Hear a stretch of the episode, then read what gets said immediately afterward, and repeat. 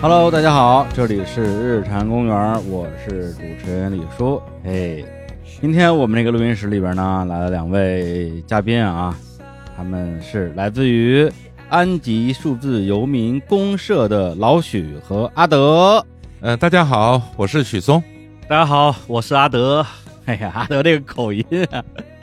啊，一听就是西南地区的人士啊，对对对，我是不喝酒不敢来参加这个节目的， 重庆人。对我会暴露自己的口音。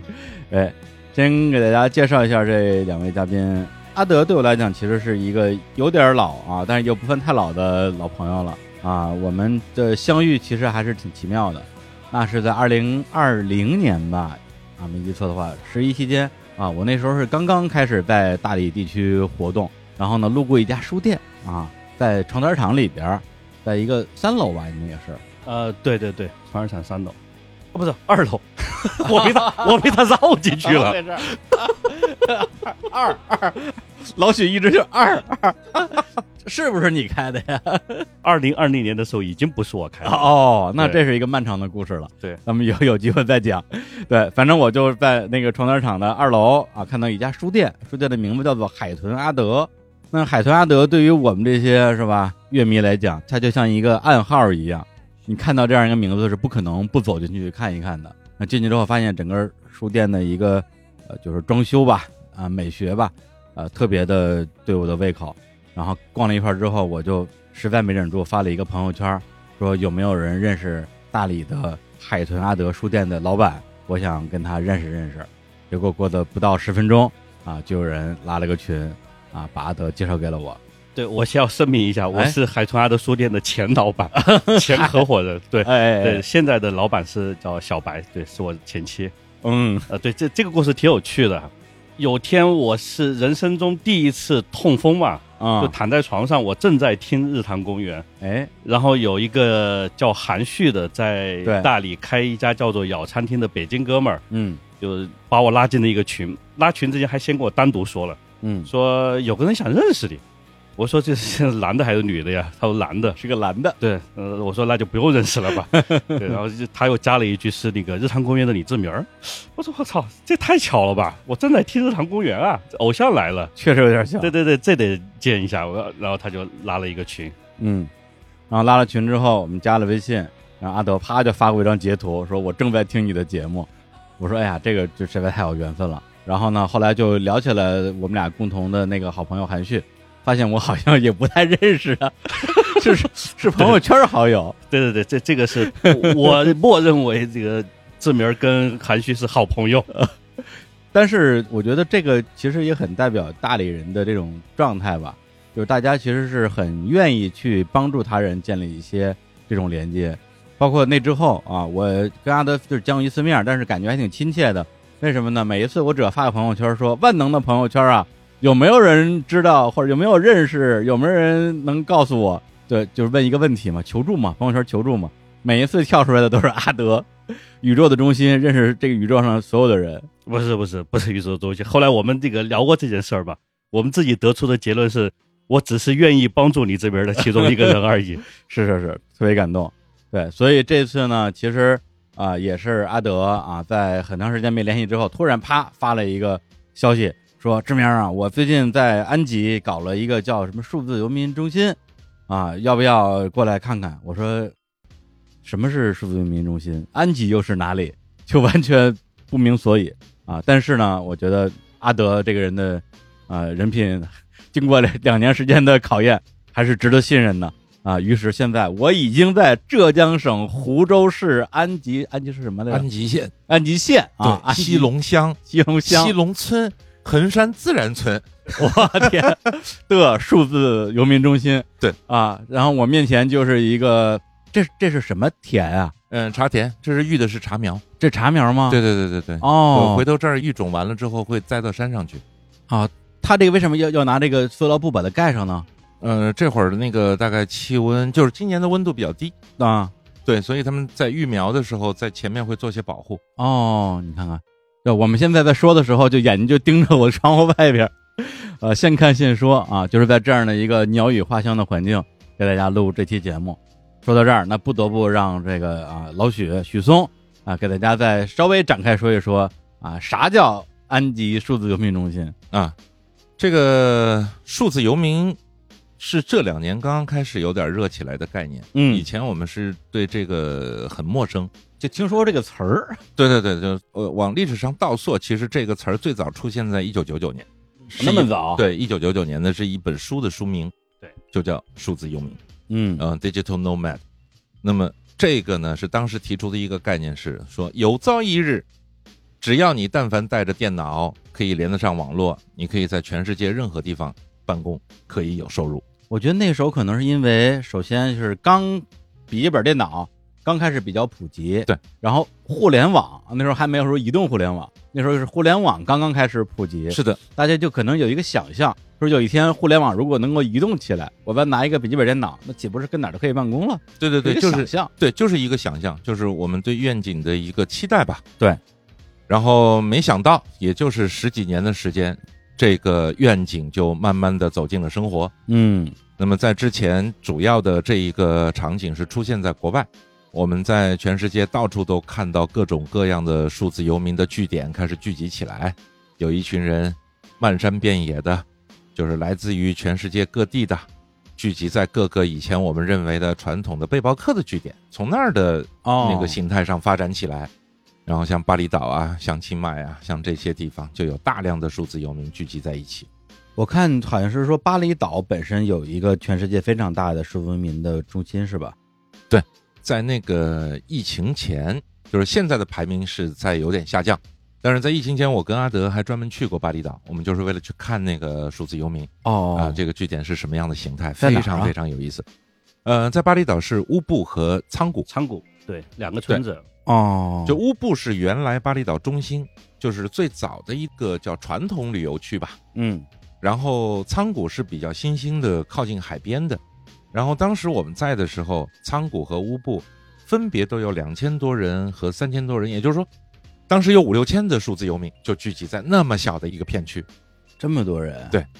你们是哪年去的乌布啊？嗯、这得一六一七年吧？啊那么早就开始看这个了，差不多对，对，嗯应该是一六。他们的整个的一个办公状态是什么样的呢？就因为我在，比如说在国内也在呃一些联合办公空间工作过，那其实就是大家就是共用一个这种办公空间嘛，然后有什么会议室啊、大厅啊都是共享的，但是到办公室还是大家每家公司有自己独立的办公室。那这个跟这种数字游民的办公方式有什么区别呢？嗯、在巴厘岛我们看到那个形态，就是跟国内有点不同哈、嗯国内的共享办公空间其实大量的都是那种初创企业，嗯我还不值当去租一个办公室，啊对对我先在那儿先就是有一个起步，啊、也是一个不错的办公环境。但是在巴厘岛呢，数字游民实际上是单兵作战为多，哦就是以个体的形态出现。那么在那样的环境里头呢，人的关系比较近，因为他没有一个我有一团队嗯啊、他们是隔壁，他们是外人。就是当大家都变成个体的时候，而且你想，数字游民是来自于全世界各地的一群人，他们相互之间没有利益冲突，就是我我不会觉得有一个来自伦敦的人威胁了我一个来自上海的人，呃，我的业务，我的客户，就是当大家没有这样的一个戒备心的时候，嗯实际上抛开了博弈，人是本能的更愿意合作的。哦对，还有一个可能是在工作以外的时间，如果是在像上海、北京 c o o k i n 空间的话，大家可能只是工作的时候在一起，工作时候交交朋友，在工作以外可能互相都不会认识。嗯在像那个巴厘岛的仓谷和乌布那样的村子，可能到了傍晚的时候，大家就挎着一块那个冲浪板去海边一块儿去冲浪去了。哦所以以他们在工作以外也会是很好的朋友，也会结伴一起去探索巴厘岛的各个小地方。等于说它是一个 co-working 加 co-living 的状态，都在一起。对，都在一起，并且是因为就是说，大家在那里的生活状态相比于游客来说，他们要稳定的多。他们平均会在那里待六个月到十八个月。嗯那么在这么长的时间当中，一群人他就会跟本地有产生很多很多的关系，嗯是吧？会结交很多本地的朋友，然后跟一些本地的孩子玩儿，踢个足球啊，教个英语啊。那么在这种，其实我们说，从人本能来讲说，当我们对一个地方从陌生到熟悉，会产生感情，这是一个就是人类就是算法。哦这是几乎是不可避免的。那么在有了这么多时间下去了之后，你身边的伙伴，你在地的朋友，他其实就形成了一个叫做，呃，很难轻易摆脱开的一个粘性，也就是说，不像是认识两天的人可能说走就走了，嗯顶多是个念想，而是在那里有一个这样的投入，这时间是一个。我觉得现在是比钱还要奢侈的成本，对对吧？你有这样的投入之后，就是对于那个地方的情感，对于那群人的情感，就会把你更长久的叫做记在这个土地上面。嗯，而且如果比方说是，比方说某一个国际化企业啊，然后外派了一个团队，十几个人到某一个国家某一个城市，那很容易就这十几个人就自己租个房啊，然后每天一起做做饭，吃完饭一起玩玩狼人杀，是然后这一一年两年就过去了。对对，但如果是几千个个体户嗯共同生活在一起的话，大家就会本能的想要去认识点人，因为认识点人的话，你会让自己的生活变得更丰富。是的，而且在这个过程当中，我们观察到以前从来没有想到过的一些现象，嗯就比如说来自纽约的、来自阿根廷的、来自波兰的、来自香港的、来自上海的这些人在一起的时候，哎，当我的工作上碰到一点什么问题，嗯在因为没有这样的博弈的关系下面，我可以把我的问题跟大家一起请教，也就是说，我可以组织一个小小的联合国军，一起来帮我咨询我的工作上出现的问题。哦然后，当这个问题提出来之后，大家在那里讨论，一个阿根廷人他会用南美的思维说啊，这个事儿发生在布宜诺斯艾利斯，我们大概会用什么样的方法，有什么资源？那波兰的说啊，我科尔科夫对吧？说我我华沙，我大概是会这么干的。纽约，因为我有一群这样的朋友，所以我这个太有趣了，它未必能解决问题，但是我们嗯听到的是来自于各种文化不同的思考。就是说，不仅仅是自己在工作，其实我们同时也在学习。对，我想说的是，in our India，这都不是个事儿。对，对，这事儿对创意界人士来说特别重要。对你自己的认知毕竟是有有界限的嘛，嗯他可能盯着那个东西，你去思考这个问题，想要解决它，不一定就是在短时间就会好的那个结果。有这种就刚刚老许说的各种各样的，每个人的背景都不一样，每个人学的东西都不一样，每个人来的地区都不一样，在你身边的时候，你很有可能就会有意想不到的灵感。而且就是像我这种就是比较贼的人，我就会往另外一个方向去想。就这么多人，每个人干的事儿都不一样，大家可以一起打包啊。嗯嗯啊，嗯就比如说，就是每一个人都变成了一个接活儿的人，嗯，说您这儿有什么业务啊？我这儿设计啊、建筑、嗯翻译嗯哼啊、园艺， 反正只要你我这儿啥活儿都接。 对，我们分包 嘛。对，但是就是从这个就是数字游民的生活状态来讲了之后呢，就是说乌布和仓谷其实像个大农村，嗯，就是清迈虽然是泰国的第二大城市，它也像个大农啊，村。对对对，为什么会在那样的一个氛围当中，这群人聚集起来？其实很重要的一个原因哈、我就讲说大家都不愿意在城市卷嘛，对，城市是给人造成压力的，嗯然后就是持续的压力会造成焦虑。嗯你到了乡村，其实我觉得有两个重要元素，一个是时间，就是我们会觉得时间多了，你着急也着急不 了啊，那个环境造成了你的心态就会坦然下来。嗯，还有一个，你的那个活动半径会变小了。它不像城市是吧？你一出去十公里、二十公里见个朋友很正常。对但是在乡村，我们可能只是在周边两三公里的地方，对然后发生大量的社会性偶遇是吧？一群人稳定的生活在这里，那你还不是一迈腿儿出门，到处都是熟人，构成了这样的一个环境了之后，实际上心态上是很笃定的。对对对，就是因为有本书叫《美国大城市的死与生》，它里边有一个说法，就是说你在大城市生活的时候，你每天会遇到的陌生人的人数和比例，其实远远超出你想象。嗯，就你会遇到大量的陌生人，对，你就得保持在那样的一个相对来讲比较戒备的状态。但如果你是在一些小镇啊、农村生活的话，你每天遇到绝大部分都是熟人，是的。对，整个人状态就会放松很多。是的，并且呢，数字游民他还创造了一个非常奇特的氛围，就是，就是原来我们也都是生活在熟人社会的，嗯我们以前不管是胡同啊，上海的里弄啊，或者是弄堂机关的对弄堂，就是机关大院呐、部队的大院、学校的大院，它也是熟人社会。但是在传统的熟人社会呢，大家的那个方言、嗯呃生活习性，甚至宗教习俗都是趋同的。嗯，但数字游民它是来自于五湖四海，各个不同国家、不同文化、不同背景、不同专业的人聚集在一起，它的多样性极为丰富。对对，这件事情，我觉得对于创意人员实在是太友好了，因因为我们现在都有一个很大的警惕，就是说，哎，我该不会又形成了一个我自己的信息茧吧？我们这个信息茧房，实际上你回头想，信息茧房是自己主动追求信息的一个结果，嗯是吧？你发出需求，然后这个世界回馈你的。那么你因为有这样的一个主动，其实必然就是多样性不足的。对那么我们觉得说，信息茧房能够被打破的最好的机会，是身边来了一群跟我挨不着的朋友，对嗯是在那样的随机的聊天对话，大家闲扯当中，哎，就有一些人提供的是，哎呀，我从来不知道那儿有扇窗，我从来不知道那儿也是一扇门。对，但我觉得它需要具备几个先决条件，就如果说呃希望在这样一个环境里边儿去跟人建立连接的话，第一个是这些人像你说的，大家要不一样，就有差异化；对，第二这些人得有意思啊，嗯就有趣啊啊，第三个是呢，大家得愿意来往。因为好嗯多人他可能就是我就愿意自己待着，所以就咱们隔壁那个楼上有一行大字儿，嗯，那那句话怎么说来着？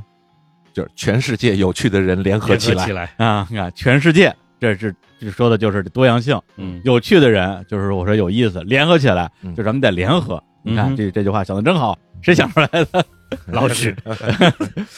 还有背后的那个 对对，阿阿杜，对是。嗯那其实是在我的眼光看来，叫每个人都有趣，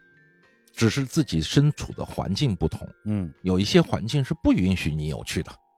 有很多环境，尤其是我们说组织机构，就是在有一个就是森严组织结构的这样的体系当中，其实我们都要符合那个叫做礼貌。礼嗯貌拆字儿哈，就是礼的样子。什么叫礼的样子？你该是什么职位的？你面对的是你的上司，是你的下属，是你的同僚，还是你的甲方，还是你的供应商？我们都会用不同的方式去对待他们，对，对吧？把这个关系弄拧巴了就是不礼貌的，嗯对吧？你跟亲近的人用很生疏的方式说话，或者跟陌生人一上去就很亲热，都是不礼貌。我们从小受的教育是这个。对，那么在那样的环境当中，实际上很多有趣，它必须被隐藏起来，不然不礼貌。嗯，而在数字游民这个环境当中，我们都不太你是礼个貌，自由人 嘛，都你到这样的环境了，你还就是不能尽情的展示自己，这个也太委屈了吧？也不是说真的不礼貌啊，嗯嗯只是说就是用北京话就没有那么宾着嗯啊，对大家不用端着了。对对对，你能想象有一个人在我们这样的环境当中，天天什么穿着三件套、打一领结走来走去，我们也是不是觉得挺别扭的，对吧？你说这我我昨天跟咱们这儿的其中一个那个叫叫什么社员吧，那个爷爷啊，呃爷爷 夜夜夜爷爷嗯嗯我们这就老给人瞎起外号。他昨天聊天就说，他大学毕业之后第一份工作就是一个需要穿正装的那样一个工作，而且他说他们呃一上班，领导就说说我们这个公司是一家非常宽松的公司，而且你的这个身份是一管培生啊，你具有最灵活的一种就是相当于是工作的空间和工作方式，但是你每天这个穿的这个鞋啊，必须得有跟儿，而跟儿高跟儿短，咱们先不说，必须得有跟儿。然后你还要穿那种正装西服什么之类的嘛。然后他干了大概俩月，就觉得实在 受不了了，不是他要的生活，就不干了。而到现在那套就西服还有那个高跟儿鞋还在他们家衣橱里挂着呢，嗯就是一个血的教训嗯。就每次看到之后说，这不是我要的生活。哎，以后我们做个博物馆 吧，在 TNA，对，就来之前穿的那些衣服、鞋子，哎呀，我来这边之后啊，就是刚才老许说的，说大家都是像一个数字民的状态啊，就是很自在的、很自由的生活啊，就是我之前想象的也也是这样的。但来了之后呢，发现呃，跟我想象的略有不同，我好像看不到什么人在数字，我只看到了一些游民。每天的生活是什么呢？你看，就早上起来之后啊，吃早饭，喝咖啡，然后打羽毛球、打篮球，然后然后出去吃饭、逛街，啊，就就就不是逛街，逛村儿啊，然后废墟探险，啊然后出去跟路上的大妈聊天儿，晚上喝酒啊，看电影儿，KTV 去 K 歌啊，就是我们这里边自己有个 KTV 啊，呃，然后吃宵夜，然后聊人生啊，聊到天亮，睡觉，第二天继续。我说这帮人也不工作呀，呃，这是因为很多人的工作呢，其实，呃，可能你不太看得见，是吧？哦就是我们这里是有一些伙伴，他还是正经在职的。哦所谓正经在职，就是叫做他是有公司的、有组织的，他也是要按照一个时间表上班的，哎呀，他也只能在周末休息。那不能让他们公司的老板听到这期节目，对对 每天都是过这样的生对活。对对，但是他就是说他自己还是有自己的工作任务是需要完成的。嗯，那么他有时候会躲在自己的房间里工作，哦啊，有的时候会在大厅里工作。那么还有一个，您刚才所描述的那个状态，其实它岂不就是一个最好的创意工作的氛围嘛？哦，我们对一个 idea 的发想，很大程度上来自于各种不同信息的相互连接，嗯，而这些信息的相互连接又来自于我们刚才说一个容易打破信息茧房的一个外来力量推动，所以它有很多的偶然性。对我是有点大开眼界的一件事情，哎，都不只是创意行业了。之前有一位就是上海过来的叫温达的女孩，她之前是在在德州工作，呃，是美国德州，不是山东德州。哦嗨，我以为只是打她德州职业是一个架构设计师，就程序员儿。她的工作永远是在跟大家一起聊天儿、宵夜、深夜食堂，各种嘈杂复杂的环境下完成的。哦嗨，对，就别人在聊天，他在旁边写代码。他一件事儿没落下，就是玩狼人杀，然后到通夜喝酒，他就旁边边写代码边跟大家一起玩。哪儿哪儿都有它，嗯，但而且就是在我们这儿的时候，对就把一个任务出色完成了。对那个完成那一天，我们大家还小小的庆祝了一下。啊，对，完成的是美国的一个交易所对全世界最大的什么游戏公司的一个项目之类的，反完正了看起来特别牛逼合。成系统崩了，啊 网上狼人杀的时候写出代码， 不能怪 我。嗯这写了一个 bug，对，咱们这边确实，反正就是我每天吧，就特别是刚来的头几天，就有一种强烈的感觉，就是每天都是跟不同的人在从事刚才说的那些活动啊，这吃饭、唱歌、打羽毛球、打篮球啊，就是弹琴，嗯啊，喝咖啡，但完全不知道这些人是干嘛的，因为你你在玩的过程之中，人家不主动说，你也猜不出来这些人是干嘛的，嗯，而且呢，你猜其实也不太能猜得对啊。嗯我说，哎，这个人一看就是个码农，说不，他是个设计师。 我说啊，我说这这个人一看就是个设计师，不，他是做国际贸易的，对，完全猜不对，对，就是确实是一一堆各种各样的奇怪，哎，不能叫奇怪，就是就是你想不到，对因为因为有一些人他本身他就属于自由职业者，比如说呃文字工作者，呃或者做设计的啊、或者是插画师，呃插画师这种，你你就你很容易想象嗯，确实有些人他是在在某一个体系里边工作的，嗯哼，他也能够在这边来去做一个说不定的状态，这个我很意外。对，而且是我们之前自己都没有想到的，是在数字游民当中还有一支独立的力量，叫做翻译。嗯，哦，就是忽然他们这些人出现了之后，我们才想，哎，太顺理成章了。嗯，这些人就是可以从线上拿到工作任务，然后只要一台电脑独立的就能够完成，对，而且收益还相当不错。嗯就是像我们刚才说的那个翻译嗯，叫邓 Sir，来自于武汉，哦，他是第一位，就是第一天到的数字游民。我们嗯从去年十二月十五号开始内测，他来了之后在这儿待了九十天，足足哦三个月，在这里过了春节，跟我们一起过的年，嗯，他非常非常有意思的人生。就是我嗯遇到他的时候，我就问他说啊，那个二零年疫情爆发的时候，在武汉过得很不容易吧？嗯他说、哎呀、没有什么区别，因为我之前也是这么过的。啊，就不太出门是吧？对，他非常非常的宅，哦，那么在过去的几年，他是一个人自己躲在自己房间里的那个状态，嗯是看到有数字游民这样的一个地方，哎，他就来申请，就来入住。嗯，而这一个过程，我觉得这个很重要的是，他自己有一个这样的需求，说希望跟同伴在一起的这样的需要，哦，他来了之后，整个人状态会有一些变化有好大的变化。啊，对也成也成为了大家喝酒 K 歌的其哎呦中这一个就人是是吗？那个在前期的时候，那个邓 Sir 简直是我们这一 icon 一样的存在，哎对，就是他是就是性格很鲜明。嗯完了之后呢，一路都是属于好学生、好同事，嗯，就是以这样的一个人设行走江湖和社会。完了之后呢，这样的人设在现代社会，他很容易遭受一些，就是是吧？那种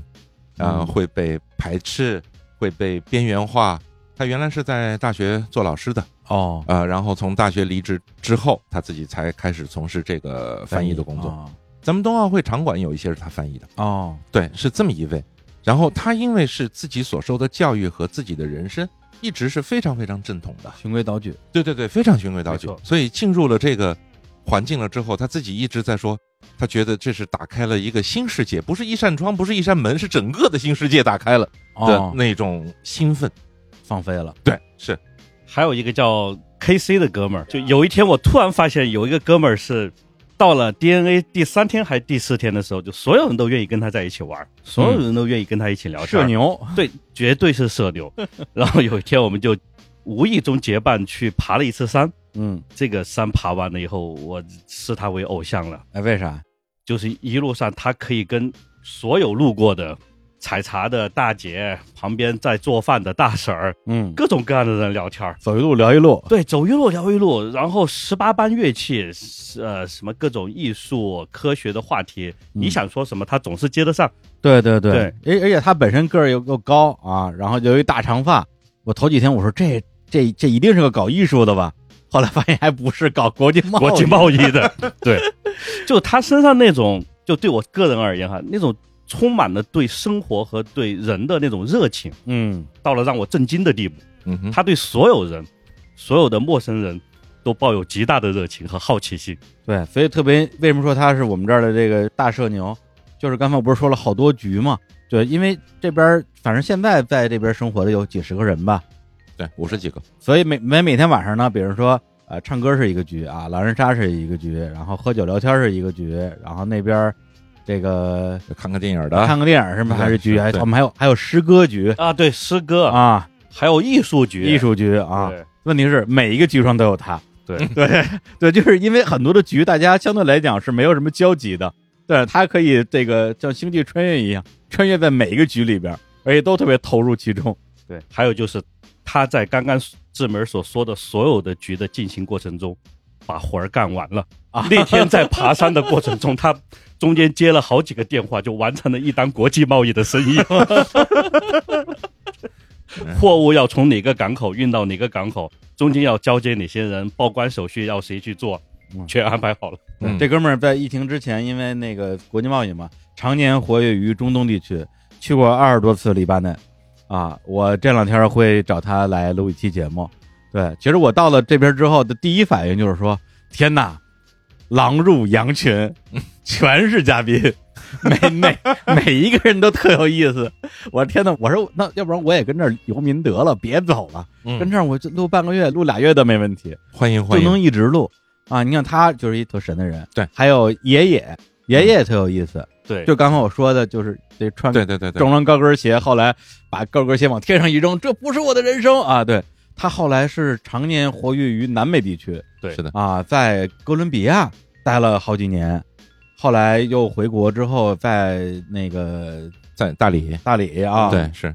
爷爷是，他其实是可以被看作是中国最早开始推广数字游民这个理念的人。哦，这个说起来也是经过很多挫败哈，啊因为一个新的概念刚刚生发的时候是没有那么受人欢迎的，嗯，所以我是很钦佩这个姑娘的。对对对，他这个身体力行，不只是持续的做很多关于数字游民的内容，嗯甚至还在大理做了数字游民的空间。嗯，对，而且还在国内创建了第一档以数字游民为名的播客。对对以至于前两天我跟那个老许阿啊德说说，就是你们这么多有意思的人，我帮你们弄个播客吧。说好啊。我说那这应该是咱们中国第一个数字游民的播客吧？说不是， 嗯，爷爷也已经做了。对对我对，们甚至不是中国第一个数字游民社区，对第一个也是他做的，对对对是对是对一个小姑娘，太神了。我们我们最近这几个月一直有问，就是说哎，你们是不是第一个？我们就想一想说，这个好像 不是。呃对对对，第一个的创始人就在我们这儿，当着他面儿我们不能说。呃，还有谁啊？那个松木巴士，对哦，松木巴士，对，这也是。嗯，松木巴士的林涵和荷包蛋嗯也是，就是之前他们是标准的游民了，他们是用自己的巴士去在路上游嗯走的。对，他们是之前也都是大厂的。呃，林涵自己个人是在，他是瑞典的那个学的设计，嗯，然后入职瑞典的宜家。哦，对，瑞典的宜家的设计师不是都有自己的在卖场里啊面要有署名看着对署名的。完了之后是再到瑞瑞典沃尔沃，然后回到国内是那个蔚来汽车，他在蔚来汽车带了一个几十人的设计团队，只是因为叫做我不喜欢那样的生活，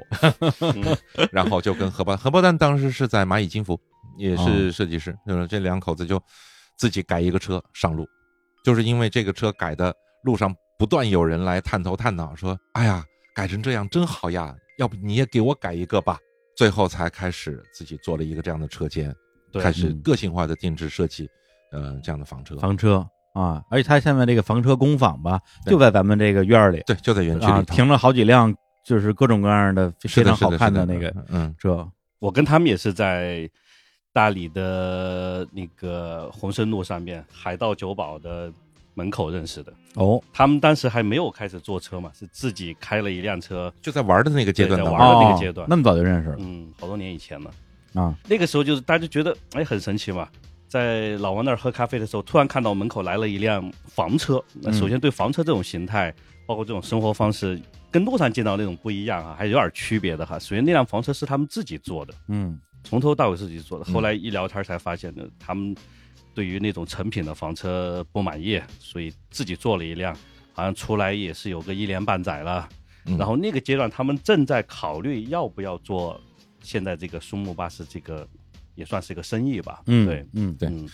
所以这个真是就是我觉得在中国可能是他们最适合做这个。你你看，做家具设计嗯，受过那样的专业训练，对，嗯完了之后又到汽车厂，呃太适合不过了。房车不就是这两者的结合嘛，还真是，对吧？那么他们来也是非常非常有趣。就我们嗯这儿的那个现在的就是内测阶段，实际上是我们只是着急。嗯嗯，着急了之后，你如果对这个事儿有兴趣，欢迎大家写邮件来，嗯，然后我们会发这样的邀请，没有任何一个人是我们定向邀请的。哦，对，我们不会指定说我要请您来，然后我给您什么优惠条件，说没有一例都没有。嗯所以松木那个过来也是非常有意思，也是我们着急了之后，他们看到了我们的那个公号，完了之后就写一邮件，然后一写一邮件，我说哎呀，哎是他们，哦 对，因为因为他们在大理生活过一段时间，就是大理又是一个小社会嘛，对，所以大家彼此都知道。然后我就知道，哎，松木巴士。然后我说，哎，那也不用回邮件了，我们直接加个微信 吧。我加上他的微信之后，那个林涵就给我发了一张照片，是西亚走着瞧，我的嗯签名、是阿德送给他的一本书，但是我在大理没见过他。啊对，他就问说你是不是这许嵩？啊，你写的书是吧？对对对，我说哎，对，就是我。那好了，这剩下的事情就一切都好说了。对，嗯那个时候那本书刚刚出版嘛，我看到他们那个房车上面有个小书架，我说嗯送他们几本适合在车上看的书，嗯啊，其中有一本就是老许当时的新 作品《西雅走着瞧》。对，所以我在这边玩的时候的感觉就特别像什么呢？就是特别像开盲盒，嗯，就是咱们这儿也没有一个说啊，一上来说啊那个谁谁谁啊，自我介绍一下，没有这个环对节没，有这个环节。也就是你在这儿待一个礼拜，你都不知道这些人是干嘛的，嗯哼，只知道是一帮一起吃喝玩乐的玩伴，对直到有一天你不经意的问了一句啊，说你是干嘛的呀？嗯，然后就说嗯，还要干这个的，对，就比如说我天天打篮球的几个球友，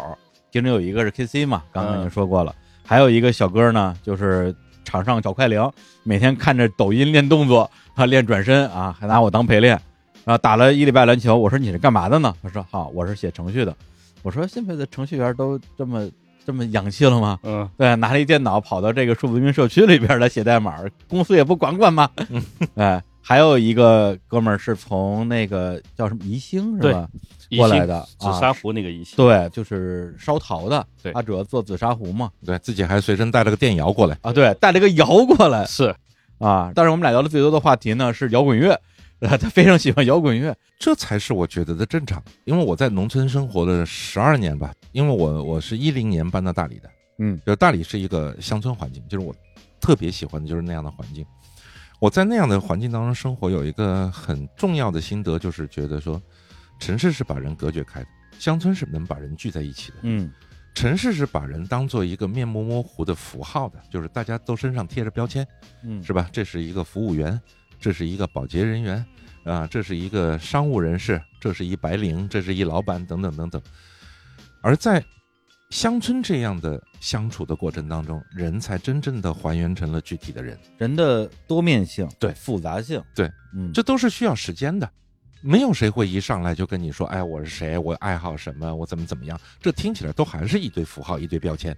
对，所以就是不像以前在，比如说，嗯，城市生活的话，嗯啊，我觉得可能也跟城市生活的效率啊，啊，你不希望浪费时间啊，包括你的大脑存储量啊，对对，就是你就容易把一个人去标签化，说啊，这个人他是做插画的，行，以后有插画的事可以找他，对，然后你还还怕自己忘了，嗯，还得微信名字里边儿还要对给加他一备注改对对，改一下啊，谁是谁，比如说啊阿德啊嗯，对，书店啊，然后这个呃找人大王，就是对我靠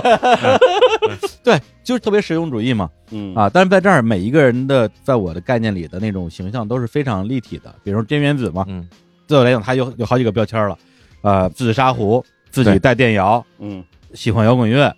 喜欢榨汁，嗯， 嗯，对，你刚刚喝了他的 火龙那果我，早上都喝了一轮了，而且还是真的喜欢榨汁。对嗯他觉得爽，他对觉得开心。他到这儿来问的第一个问题是这儿有没有榨汁机？嗯，没，有，呃对他这个问题没有得到答案以后，他自己买了一买个。了一个榨汁机对。昨天刚到货，喜欢羊， 嗯，他还是个喜欢羊的人。他来了之后发现，哎，你们这儿不但有猫有狗，还有羊，哎呦，他们这儿四只羊，是吧？他特别开心，说哇，没想到在这儿能遇到羊。我说我。我觉得我遇到一个喜欢羊的人，我更觉得意外，好奇怪啊！对我们以前认识的都是喜欢吃羊肉的人，对，他喜欢观察羊，嗯，特别有意思啊！所以我每天早上在这儿都是一开始是伴着鸟叫声醒来，然后伴着鸟叫、狗叫、 羊叫，嗯， 对这件事儿其实是真的是跟城里相反的，就刚刚说的身份这件事儿，嗯就是刚刚那个志明说的，你在城里大家会通过名片啊。嗯，微信的签名啊，急不可耐的，很快想告诉你，精准的意识到我是一个什么样的人。你有什么用？对，在这儿，我发现一个现象啊，就是很多人，包括我自己啊，就是我在问他们或者人家在问我的时候，你是做什么的，嗯我会愣个几秒钟。就傻了，对我这，我觉得这个好像一句话说不清楚，或者一个词儿说不清楚。嗯嗯所以其实这也是我们觉得乡村的这样的一个生活，它给我们看到了一个完全不一样的平行世界。嗯，就是我们说是什么？嗯，做，呃，我们算个账哈，就是说其实到超越了一个生活基本需求的红线以后，再往上的部分，嗯有大量的钱是花在给人看，就是我们称之为叫炫耀性消费。嗯就比如说你十五万、二十万的中级车不能开了吗？你要弄一个八十万、一百二十万的，嗯呃，你要穿两万多块钱一套的西装、时装，像这样的东西，它是为什么呢？它其实是一个叫做陌生人社会当中的快速识别系统，哦，对，对吧？我们见面对了之后，对我们上下一打量，哎，我看看您开的车，那来方便我来决策是不是跟您打交道，对是吧？我该是求着您，嗯，还是躲着您？啊，是吧嗯？嗯效率，效率，是的，那在熟人社会是不存在的，因为我们最终识别你，不是你外面的那些，就是外表，嗯也不是你那些躯壳，最终我们喜欢或者不喜欢一个人，都是因为你是你。嗯那、这个就是在乡村有足够的时间，呃，能够在一起慢慢所形成的这样的一个氛围。而且在这过程之中，就是人作为人的本质会凸显出来，就跟那些标签化的东西，比如说你对的年龄、职业，你来自于什么地域，嗯，大家其实都不太在乎这些东西。不太重对要。，因为这儿有很多的那个小姑娘嘛，嗯啊哼对，在我看来嗯都是小姑娘，像我们这种中年男性， 哎，没办法。然后呢，就是瞎聊天儿啊，就是给谁跟谁就打个招呼。比如那天过一小姑娘就跟我探讨一个园艺的话题，因为我在这边儿，我相信我在很多人的呃这个概念里，并不是一个做播客的，对，而是一个搞园艺的。嗯，今天早上一起床看到的第一件事儿是那个正门在那儿捡花浇花， 对，这个也是令我很意外的，这就是叫做刚开始知道的标签儿。哎，这是一个广播人，嗯这是一个播客人，嗯，这是一个媒体人。哎，谁能想到呢？在这儿待了那么一个多礼拜之后，他变成了一个植物人。 这么快就不行了。 不是，因为我觉得我做播客这个事儿吧，就是除非我把这儿的人真的是全录一遍，否则跟大家产生不了什么交集。反倒是那个谁，就荷包蛋嘛，荷包蛋是典型的那种啊，就是只管买不管养的那种人。对对对啊啊，就是植物啊，等于说就是在这个园区里边摆了几盆花儿啊，这就半死不拉活，而且是在上周一个连续的雨季，呃每天阴雨绵绵，然后这几盆花全都干死了， 给我气坏了啊！马上就去咱们那个镇上买了一堆的园艺用品，土啊、盆儿啊、肥啊嗯啊，各种器具啊啊，给它拾掇掇拾掇。然后拾掇完之后，我发现我的工具还是不够。昨天下午去镇上又买了一堆，嗯啊然后今天给他再换一次牌儿，呃，就是就这种事情，反而就让我觉得自己好像还很有价值感啊，就是我为社区做了贡献，嗯， 对，然后以及刚才我说这个碰到一小姑娘，就是聊园艺嘛，嗯哼然后嗯呃聊得很开心，我说你哪年的呀？她说啊，我属羊的。我说啊，是属羊的嘛啊，小我一轮儿啊，九一年的。她说不，我零三年的。 我说，嗯我说零三年的都出道了，嗯，这是我们现在最小的一个吧。那嗯对是她为什么一个中学生会跑到对啊这儿我来啊们？我们现在真是六零后、七零后、八零后、九零后、零零零后后，横跨对，横跨五五个，就对是。所以其实就像您刚才所说的那些，就是这是生活的温度。追求效率了之后，其实这些温度就慢慢失去了。嗯温度是必然伴随着时间的。你在匆忙当中，你是很难去体察到这样的温度。嗯其实我们每个人都有散发这样温度的能力，嗯但是在一个匆忙的环境当中，所以我一直有一个想法，就是叫做我们都是社会人。社会人的意思是我们都受到环境的严重影响，嗯我们很难从个体上去摆脱一个环境的影响。对一世独存是不太可能存在的事情。我们在任何环境当中都是顺着那个环境气场去做人，嗯会显得更容易。但是有一些环境就逼使你焦虑、有压力、匆忙，而在乡村这样的一个环境当中，它会让人坦然下来。我们可以去做一些真正喜欢的事情，它不为了什么，只是因为我喜欢。我喜欢伺候那些植物，我喜欢榨汁儿，不是因为我想服务谁，嗯我不想讨好谁，只是因为我做这样的事情，我自己心里很高兴。对，所以就是这帮人为什么能够在这样一个农村啊，这儿这这儿算农村吗？当然是啊再农村不过了，典型的江南的农村嘛。嗯， 窗户外边就是就是一片就是田了啊茶园，就是对田。为什么跟这儿能待下来，而且还待的挺怡然自得的？这就不得不提到一个词儿啊，这也是我我来这儿之后第一次听说啊，应该也是你们自己发明的，叫嗯大理值啊对啊，就是这边的大理值特别高，嗯对，啊，有多高呢？得先说说我们我对面这两位，你们俩在大理各自待了，对我十二年，我十一年，嗯对我一年嗯啊，对，我们加在一起二十四年了啊，对我贡献一年，嗯，对，就我作为一个在大理差不多待了一年的人，来这儿之后发现我的大理值在这儿属于这个中等偏下水平，嗯， 对，全都是待过四五年以上的，这是为什么呀？这也是个很偶然的，并不是你们定向邀请嗯不不不的，就我们没有定向邀请一个人嘛，对，我就而像且没有地下，反而还就一或直者在想着避或者免这件对事儿。对写邮件的时候说在大理住过几年，嗯没有没有没有没有没有没有，完全没有对。 因为我们是这样的，是来了就是到了三十几位伙伴的时候，我们开始发现，就是有过大理生活经历的，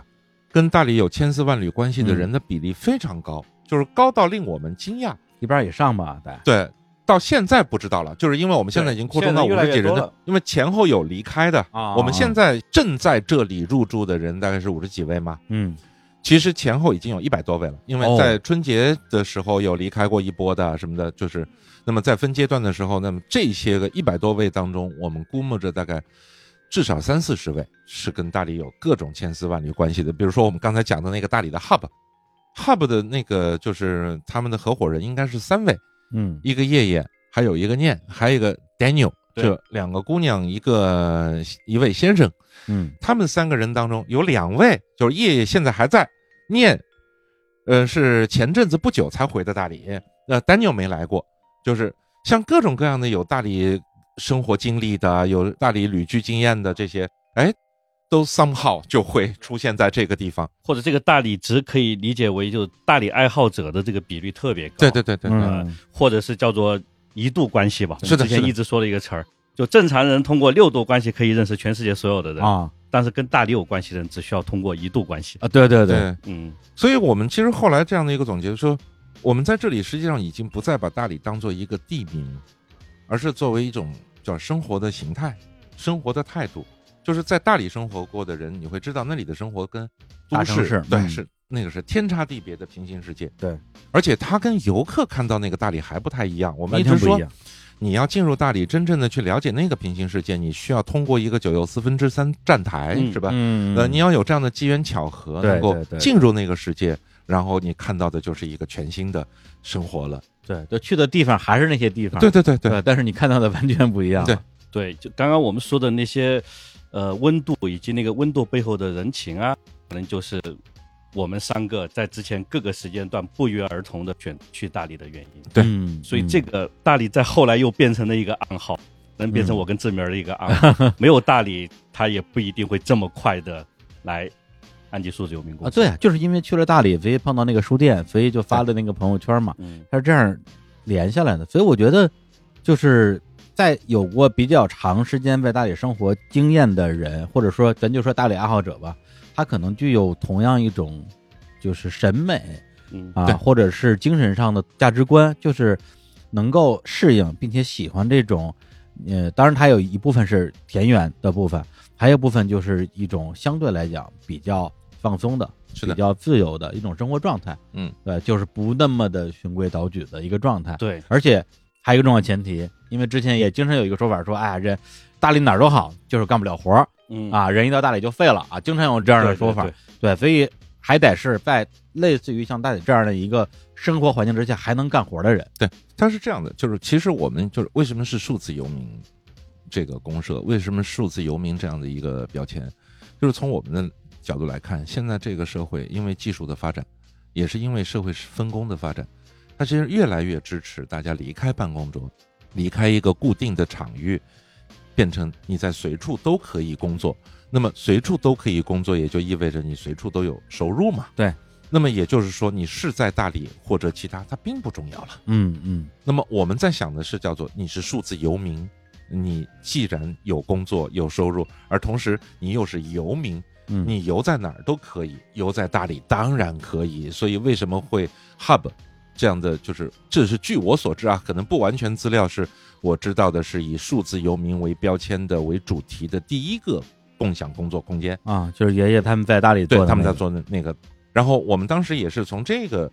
出发点，觉得说，哎，既然大家都散落在四方。嗯那么既然大家都是游民，那么一起游到这儿来，让我们聚集起来，我们可能就形成了一个自己的生活公社嗯啊，就是这么一个想法，有了安吉这个地方。对，就安吉这个地方，其实我来之前没有什么心理预期啊，嗯因为我之前说老实话，我都没有在中国南方的这种农村待过，嗯因为以前去南方的话，其实也就是啊杭州嗯对对对苏州是，啊、南京算不算南方我都不知道，或者就是两广啊、福建啊，对我来讲它都是南方，对吧，但是我看到的还都是城市，或者是一些自然风貌，但是没有在这样的一个小镇里边儿实际上待过。对，到来了之后，确实会觉得这个地方呢，它感受上来讲跟大理有相似的地方，嗯比如说空气很好啊，然后风景很好，然后人的那个状态很放松，呃，但是又有很多不太一样的地方。嗯，对，对，但是我就总结不太好。嗯，首先我纠正一下哎啊，您还是没有在小镇里生活，您是在村儿里啊，啊这我们这儿是个村儿。啊，这是个村儿，好好好好，然后呢，就是在这里的那个它的环境气候这个部分呢，我们对比于城市，乡村特点是跟大理很相似的。对，这儿的空气好，是吧？这里的周边就是自然环境，你放眼望去都是绿色对啊、对对，像是这些。那么，但是气候跟咱们那个云贵高原的那个高原气候还是有很大的差异哈。嗯但是实际上，我觉得最相似、最相似的是乡村，它提供了一个区别于城市的一个不紧张的氛围。嗯那么在这里，要是跟说云南有什么不同，实际上，呃，我们这里所在的其实就是叫做传统上我们所认知的江南鱼米之乡的对对核对心区域了。对这个在历来都是中国最富庶的农村之一。那么在这里，我们又说，哎呀，我们周围是被一群叫中国万亿俱乐部城市包围着。哦，对我们离杭州一个小时，离湖州四十分钟，然后离上海两个半小时，离苏州大概也是两个半小时到三个小时。嗯差不多是在这样的一个半径的一片乡村里头，所以这里的那个就是经济发达程度，那是要高过云南的。嗯，那么还有了，当然了，这个是无可比拟的优势。哎，咱们包邮区，对，啊， 哎这个快递格子打，省快递费呀，嗯，对，而且就算是我们现在住在这个安吉县西龙乡西龙村、横山村哈，啊我们每天晚上到半夜的时候，哎，志梅不也一起哎去过吗？还可以去县城吃个海底捞啊，啊或者是朝是天门啊，对，吃了呃吃了，开车二十多公里，对对对去对，县城去吃海底捞，呃，半夜几点？两点多，呃两点去四点回，我太太疯狂！我我刚来就碰上这事儿，我说就你们这儿太就疯这狂。完全就这听这起个来不是我们安 排的哈，对对这是你运气好这。听起来就是一群就是没有家长管的人了。对，对，人在自由的状态下，真的是可以，就是叫做你就是去做自己喜欢做的事情就得了，嗯，对吧？就是为什么数字游民它聚集起来会变成这样的一个形态，因为就是他自己的生活和工作形态必然导向这样的一个方式，就是什么叫自由？独立才有自由，怎么有独立？有自己的独立的收入，有嗯自己独立的思考，有自己独立的价值观，嗯的最后是这样的一群人在一起，而摆脱了环境对自己的约束，你就自由了呀。对，这个是就当年老许我们一起去那个巴厘岛，一直到现在我，我的一个感受哈，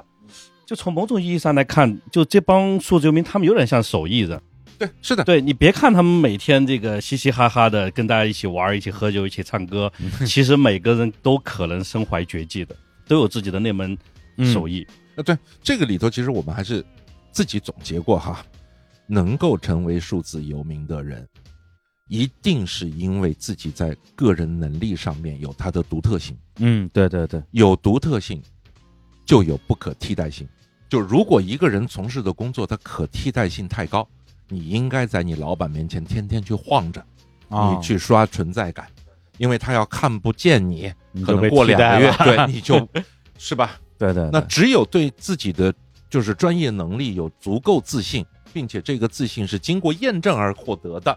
那你成为一个数字游民，你不会有这样的焦虑和担心，嗯，对吧？但独特性不是说我在每个行业都要做到顶尖，是吧？，对对，嗯，呃，我的独特性是我特别便宜也行，对吧？对， 对，是吧？这大家可以自定义自己的独特性，但是一定要有这样的东西，嗯所以他才能够达成独立而自由的那个状对态。，或者说特典型，比如作为一个设计师，你有你的风格的独特性，嗯是的，嗯就是对嗯，刚好有喜欢那个风格的甲方或者哎公司，嗯愿意买单。对，就是你也不一定说啊，你是行业里边最顶尖的，或者说你是最贵的，嗯只是说反正只要你能够保持你的个人风格，对，你就永远会有活儿上来，没错就就是足的够了。是的，就是数字游民有个很大很大的特点，叫地理套利。这个地理这是套利的英语概念吗不是， 这是这这 这就是说 d i l i t o l y 地理套利这个概念是什么呢？就是我们在巴厘岛认识的一个美国人，哦纽约的，他是文字工作者，他也是写博客啊什么这些。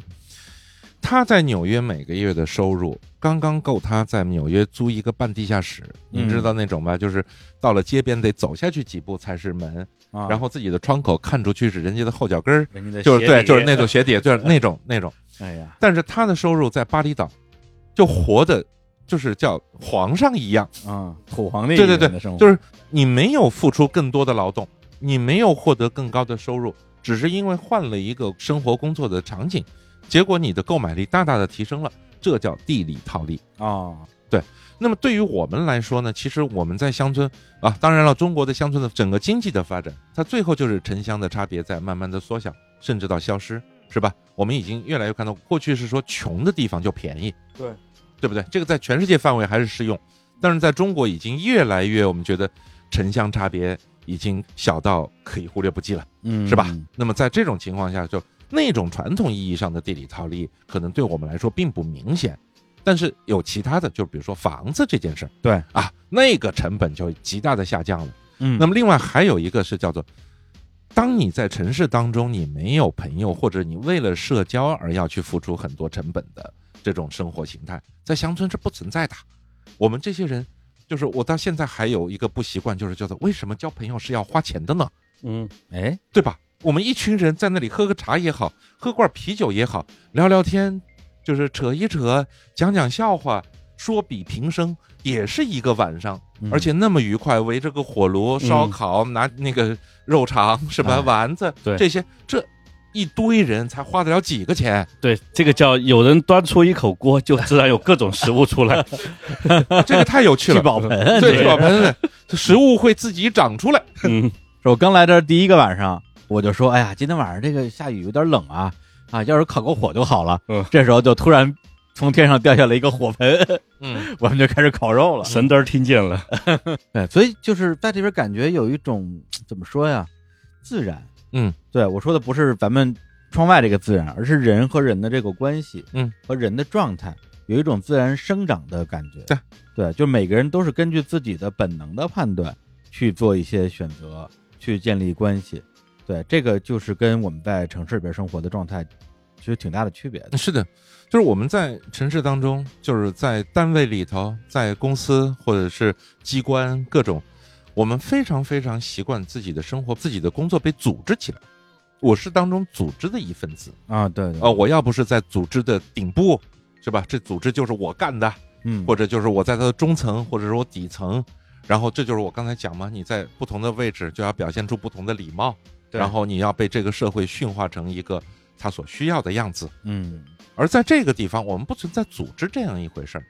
做这件事情最奇特的是，我们两个就尽量不做事儿。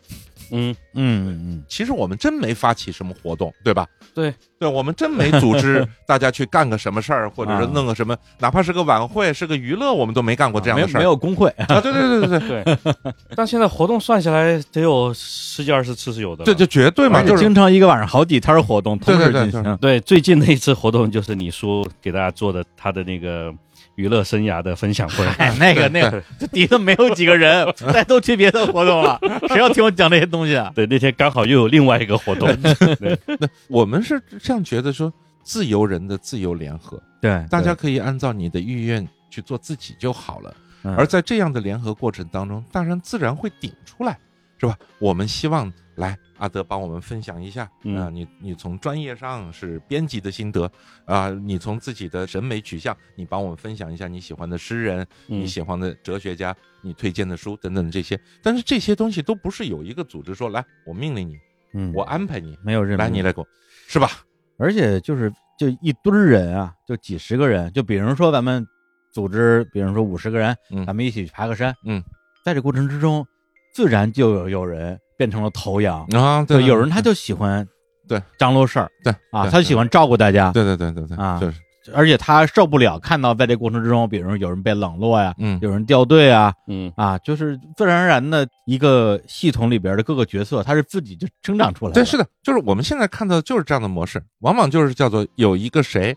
他有一个念想，嗯嗯然后就一呼吁说，哎，有一个什么事儿，一起有没有谁来？然后一帮人响应，嗯，是吧？复议，完了这事儿就成了。嗯，对，所以在你们的这个墙上啊，印着两行大字儿啊，其实并没有这堵墙啊，这堵墙在我们的心里。嗯啊，第一行大字儿叫什么？叫法律不管的，我们也不 管。对，对。第二个叫做别人不管的，我们也不管。什么玩意儿啊？对，什么意思呢？就是叫做那法律是大家作为一个公民的底线嘛， 遵纪守法。对不对？你触犯了那个，自然有就是国家强力机关嗯，对来介入。嗯，来处理。对那么当然不是我们能够管的事儿。那么另一个是叫做你的自由的边界到别人的自由为止。对对，你只要不妨碍别人，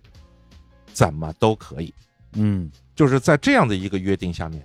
如果这样的环境你都觉得不自由，那没处能给你自由了，对，是？吧？没有绝对自由的嘛，它一定是会有个边界的嘛。所以有很多小的规则，实际上是在大家共同生活的过程之中逐渐建立起来的。在群里边讨论，比如说借用了一些呃用品要嗯呃送回原处，嗯是？吧？因为你不送回去，就会让别人影响到别人不，方便，或者说，因为咱们这儿的那个是宠物友好的一个社区嘛，嗯，咱们有几只 几只狗，几只猫，呃，之前是有十三只吧，一共加起来，是六只狗、三只猫、四只羊，对我记得是、嗯对对对然后这两天还会来两只狗，对，我嗯天，对啊，就你看宠物有很多，嗯哼。然后呢，那就宠物的一些衍生问题，对对对对对，啊，比如说这些这个粪便问题啊，嗯咱们处理，嗯，嗯，还有咱们这儿有很多洗衣机、嗯，烘干机，对啊对哎。我第一次使用的时候非常丢人，拿烘干机当洗衣机使，把我的脏衣服丢进了烘干机，呃，问题是我还倒了一堆的洗衣粉，然后过了一小时我去看，我说哎，这么快就干了呃，啊！我说我说哟，就是我以为它是洗烘一体的，嗯知道吗？嗯嗯我说这么快就干了，然后打开一看，为什么衣衣服上这么多白色的粉末？ 昨天的味道还在，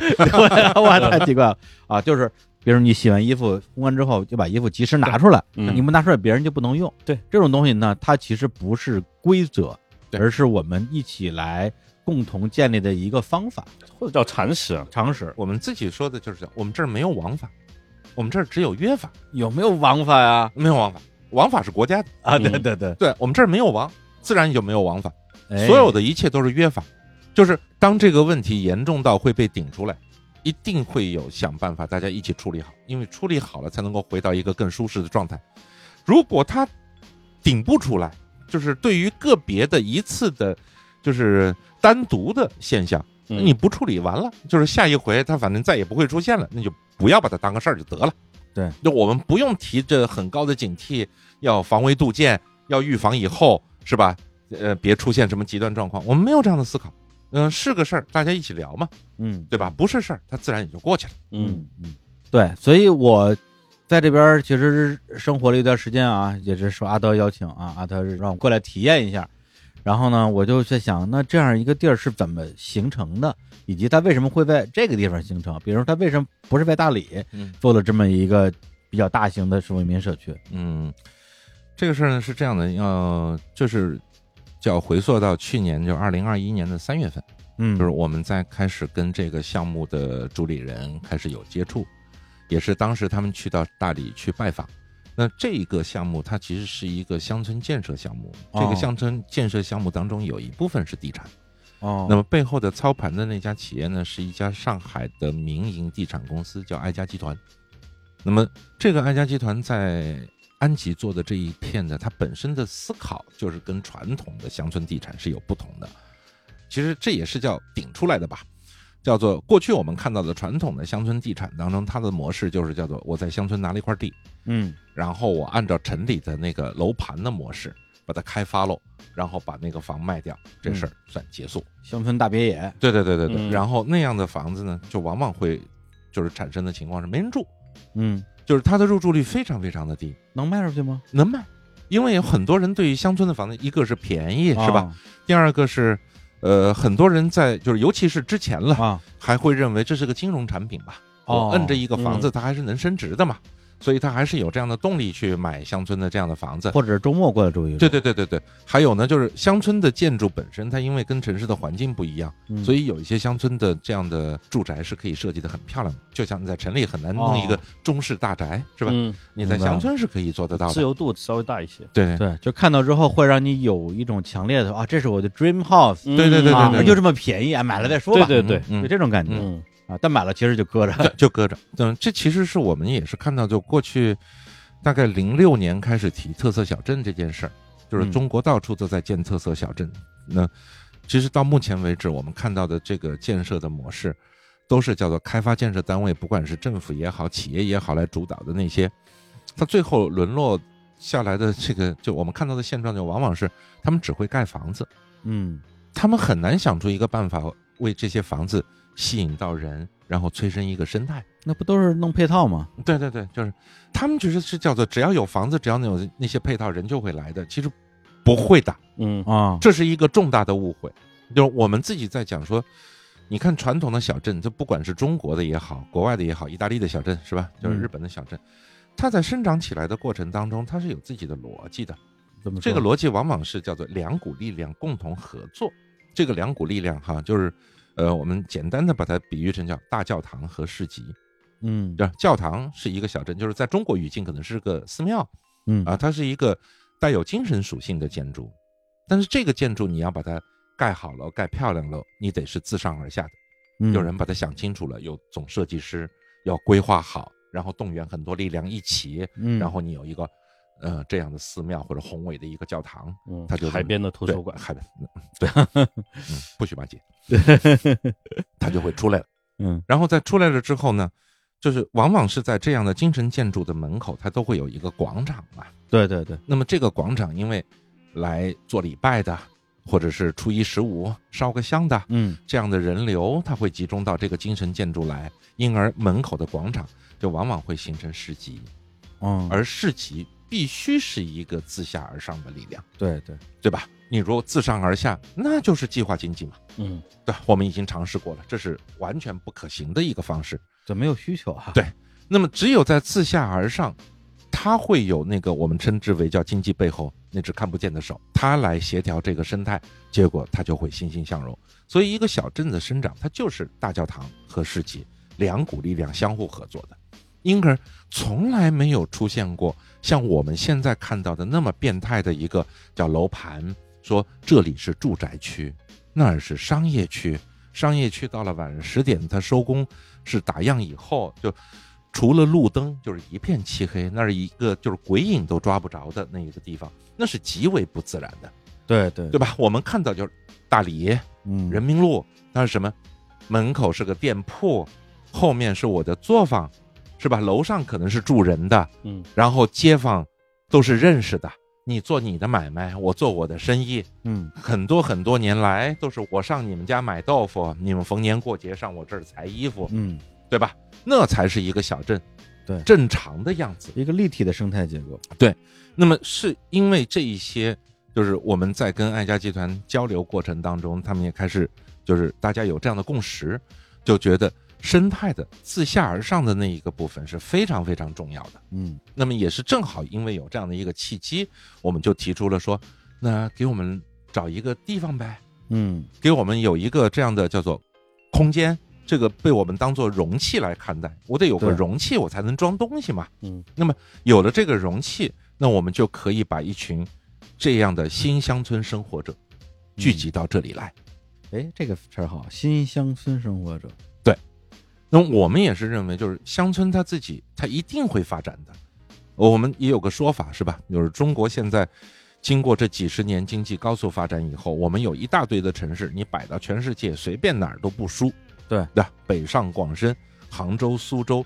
成都、重庆、西安，对对吧？？这些城市你搁哪儿都不丢人，你从各种指标来衡量，它都可以成为世界一流的超一流城市序列当中的一员，人是吧？口、经济、交通、建设，对对对，各种方面。但是回过头来，我们看我们的乡村呢、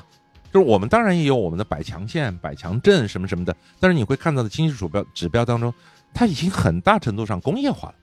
对对不对？那我们现在又在说绿水青山就是金山银山啊，这句话就是出处就是安吉，啊是吗？对，啊，我还以为处处是门头沟 呢，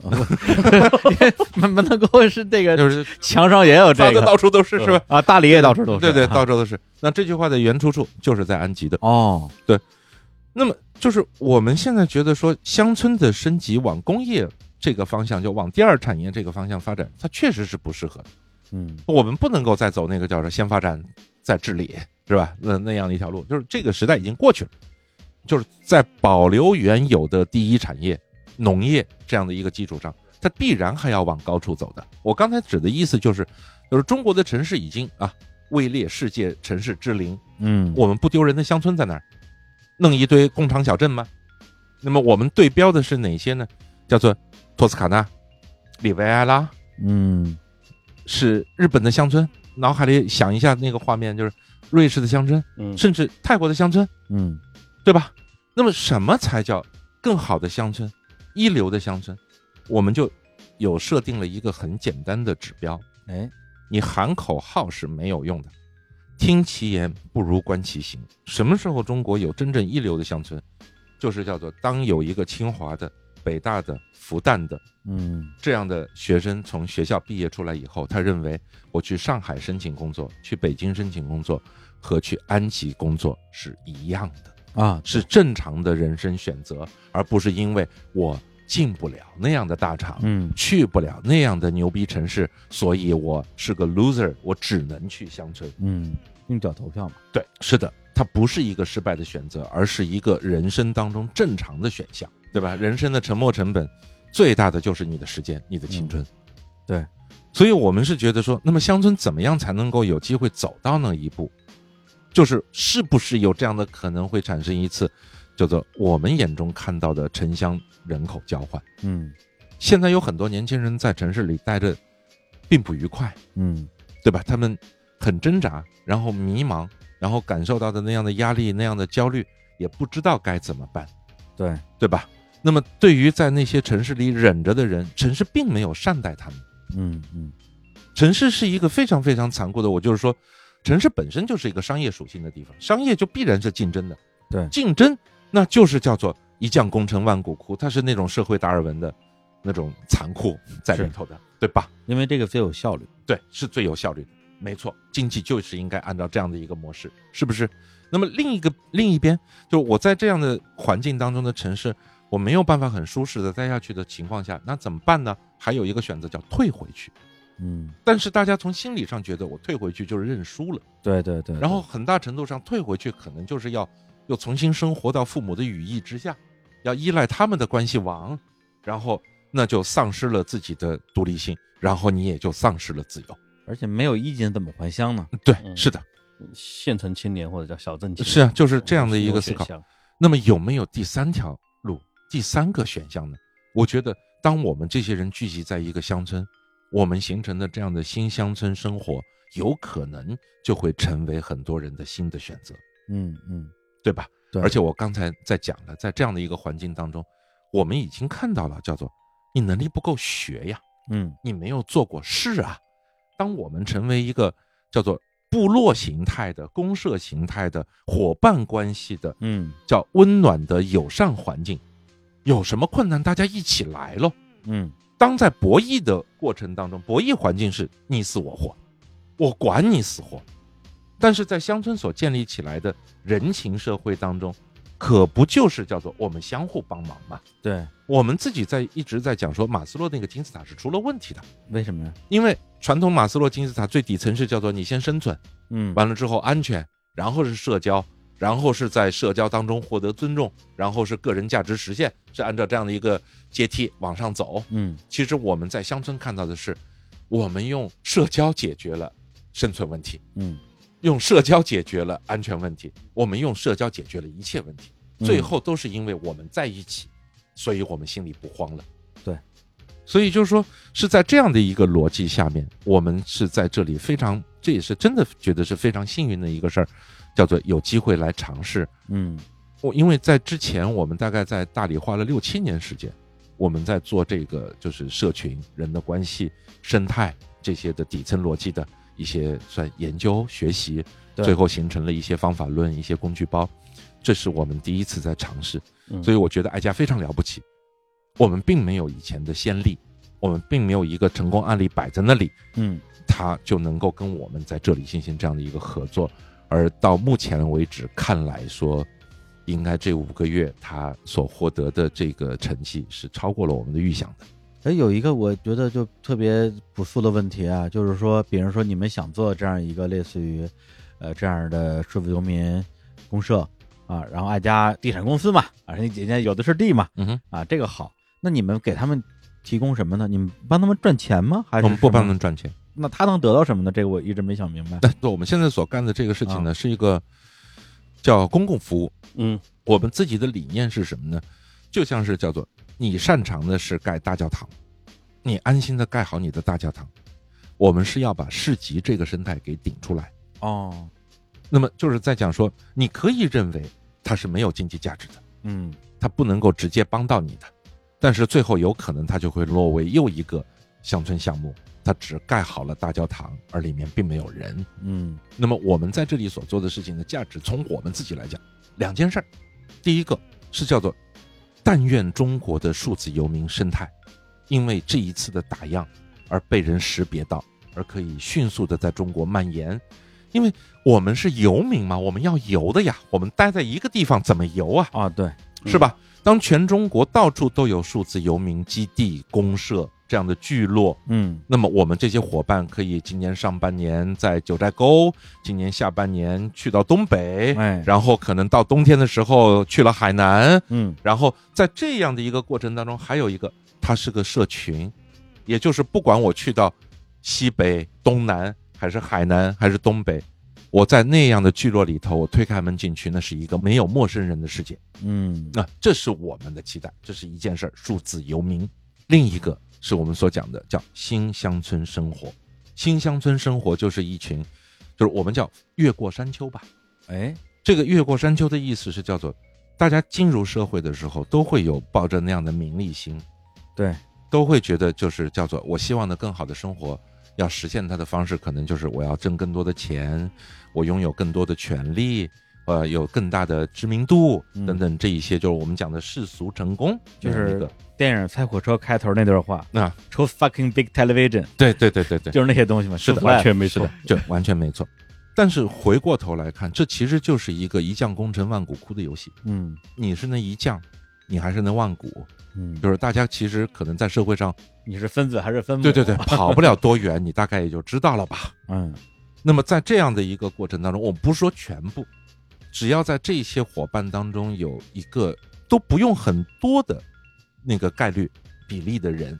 能够意识到其实越多越好那个价值观，可能并不会一定让你很幸福。而且你会在就是这两年比较流行两个词儿，你会在躺平跟内卷的这个选择之中反复纠结，我到底是要跟他们去卷，嗯还是我躺平？躺平吧，又有点不甘心；对，跟他们卷吧，又卷不动，是就很难受。嗯所以我们在做这个思考的时候，曾经讨论过，就幸福的简单定义是什么？我们大家很多人对幸福都有一个自己的认知哈，但是我们自己最后有一个小很简单的定义，叫持续的稳定的满足感。嗯而现在的主流的价值观在推动你叫越多越好，那是个没有尽头的游戏。嗯就是因为在这样的没有尽头的游戏当中，其实很多人是因此反而丧失了幸福感的，对，对吧？幸福变成了一瞬间的，就比如饿极了吃顿饱饭，一瞬间的情绪，而不能形成状态的。嗯那它为什么要持续的、稳定的？是因为它要形成一个状态呀。嗯而我们反过来看，你越过的这个山丘，那你可以看到，在乡村其实是这样的环境，是一群这样的自己人，我们聚集在一起，我们创造的那个生活的幸福感是很高的。对，反正我自己这两年为什么在北京待的时间越来越少，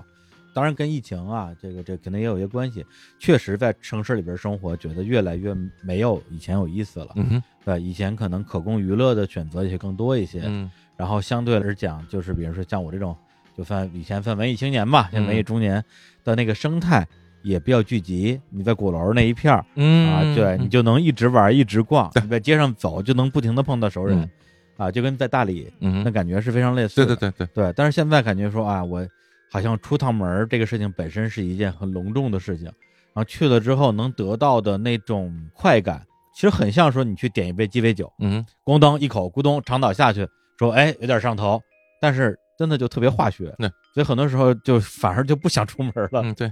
还有您刚才所说的那个现象，其实特别适合城市的那个逻辑，就是叫做你们觉得好玩是吧？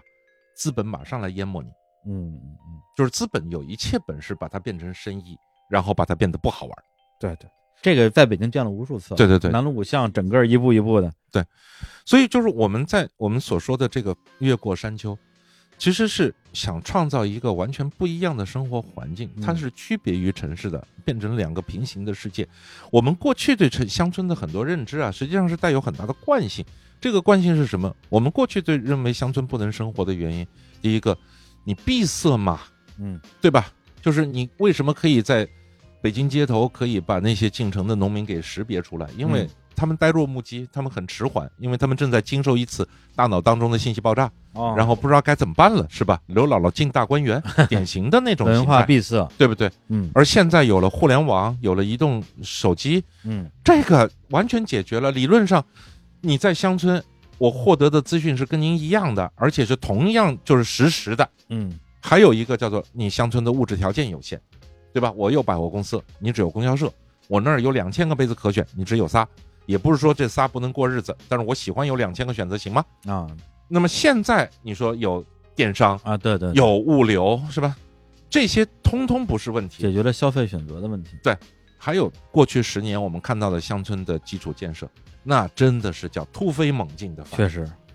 公路、电、网络、水，嗯是吧？排污，就各种各样的这样的飞速发展。嗯，那么使得乡村的整个基础生活条件已经非常非常好了。是是是，对，因为我小时候是在北京的郊区的农村长大的嘛，嗯啊，其实是有点儿我自己的一个，就是你说是刻板印象也好，或者是一个思维定式也好，觉得农村可能还是那个样子的。嗯对，包括因为我上个月刚刚又回了一趟我姥姥家，就是那个村儿。但是那个村儿因为后来因为它，呃，就没有再去做一些升级改造，可能过几年这个村子就都搬迁搬下来了。对，所以呢，它的样子就跟我三十年前、四十年前看到的样子嗯差不多一了是一模一样的。嗯，啊，就是茅坑还是就是在那个后院儿地上刨个坑，对，然后就那种旱厕嘛，啊，然后这自来水儿，当然小时候没有，现在有自来水了，嗯，但是总感觉说变化不大，对，没错嗯但是，来这儿之后发现，我天，这真的是鱼米之乡，生活富庶，安居乐业，人民友善，是因为就是这是一个生态的关键物种，我们认为是珊瑚礁，在全世界到处都有。你知道做人造珊瑚礁，就美国会把一些就是叫报废的坦克、那对，军械嗯拉到投到海海上里去，投到海里去，嗯然后你过不久你就看到有生态系统围绕在哦产生了。所以我们在做这个就 DNA 安吉数字游民公社，还有我们旁边的那个就是安吉创意设计中心，它都是为了做珊瑚礁而存在的。它的设计本意就是成为珊瑚礁，就是嗯建筑本身它只是个容器嘛，对，它最后还是要用人把它运作起来，把它跑起来。那么是这样的一个珊瑚礁，把这样的一个社群，它有了一个叫做呃叫抓手，就是我们可以依附在这个上面了，嗯呃，有一个可以停留的地方了，然后慢慢慢慢扩展。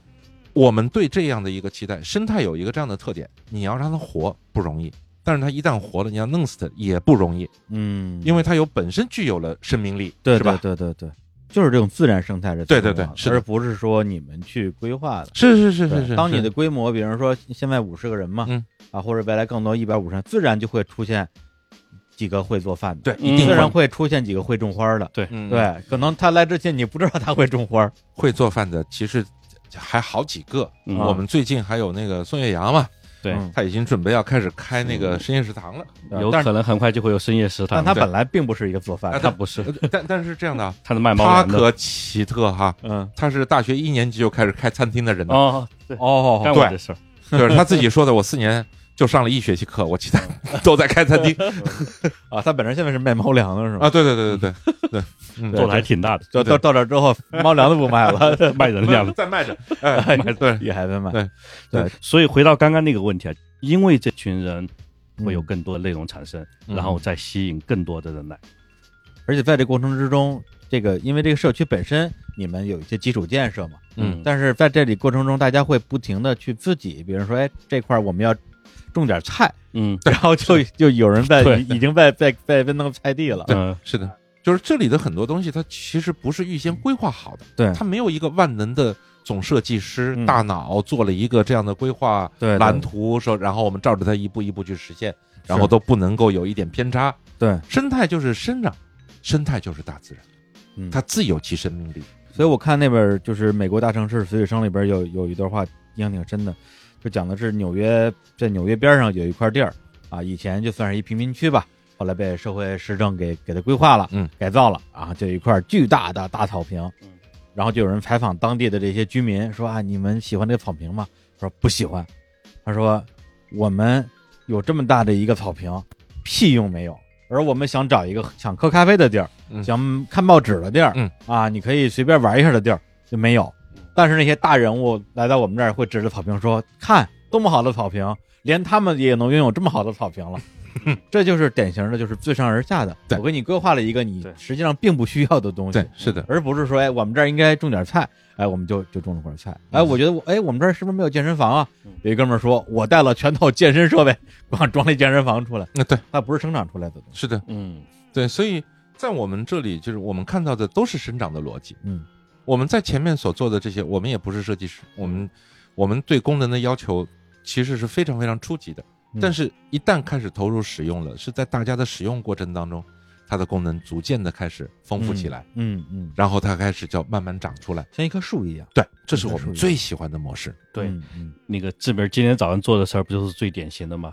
你不能容忍那几盆花放在那儿没人管，所以你自己买了设备，自己去浇水，嗯 自己去修枝。是的，对，而且特别快乐。嗯而且从此之后，我每天起床之后第一件事儿就去看看他们，嗯，嗯，对生活的乐趣多了一个。对我对我来讲，这个不是付出，对这这是一个很快乐的事儿，自我满足一下。嗯是对是自我满足的事所儿。以就是这个必须是在什么，就是说我们是自由、独立而平等的人，嗯才会发生这样的事情。如果我们被放在一个组织结构的框架里头，嗯，你就是关我屁事儿啊！这不是该有人管的吗？你没管好，对啊，对是这个不是给我添麻烦吗你？又不给我付钱，对，是，对，这个其实也是我个人喜欢在乡村生活的一个重要的理由。就在城市里面，可能很多东西都在急不可耐的都被商品化，就包括你的理想啊、你的梦想啊，都在不会标上价格。嗯然后在这儿我可以不花钱喝咖啡的，比如说我前两个月咖啡就是用买书跟这个 啊咖啡车的主人猫女来换的咖 啡。我之前还通过帮人修电脑换了一天三餐的，我 技能交换，对是的，呃，而且是一切好自然就发生的。嗯嗯嗯，就是你如果按照要做商业化的这个东西，它没有办法量化，没有办法衡量，所以大家对变成用钱是最简单的。嗯，对，而且这儿人和人的关系，我觉得也还也也有一种很自然生长的那种感觉。当然，对，因为我们也没有说刻意组织一些什么八分钟速 配的自我没有介没有自我介绍的活嗯动。对，就是有的人可能，比如说我跟 K C 我们因为打篮球，大家很很很快就熟了，嗯，熟了之后就很自然的说，哎，你干嘛？你干嘛的？有的人可能就是每天都见很多次面，打招呼。到现在其实我也不知道他是干嘛的，嗯对然后我好像觉得也还没有到我想要去知道的那个、嗯那个那个程度，这个嗯这个水还没烧开，对那就不着急，嗯就慢慢烧着、啊。这这个盲盒不着急开。然后我前两天儿前天吧，就是我跟 K C 我们不是发现了这边有一个废弃的中学嘛，嗯，我们就去废墟探险，哇，就在那个学校里边本身就玩了一个多小时，就特别好玩，因为它那个特别出片儿嘛，拍了好多照片儿。出来之后正好是赶着那个晚饭点儿了，都都有点肚子饿了。嗯然后 K C 就咱们刚才也说了嘛，社牛嘛，嗯一路上就就就跟你说的一样，一路上跟所有的路边的那个本地的大妈聊天儿，有需要饭了是吧？对，就又去要饭了，就非要去人家里吃饭。你们家今天晚上的鸡是红烧还是黄焖的？就是他这个这个屌样吧，我也习惯了。嗯问题是他，我我就想说，他这种性格，如果如果在城市的话，被人打了不知道多少次 了。对，但在这儿真的是每一个大娘嗯都非常热情的说：“来呀、来呀、来家里吃啊！”嗯是真的，嗯不是开玩笑。嗯嗯然后，因为我们那天五，说实话，那天如果两三个人，我们就真去吃了。嗯但是五个人觉得有点多，对人家人家要现做的话也挺折腾的，我嗯不不不大好意思。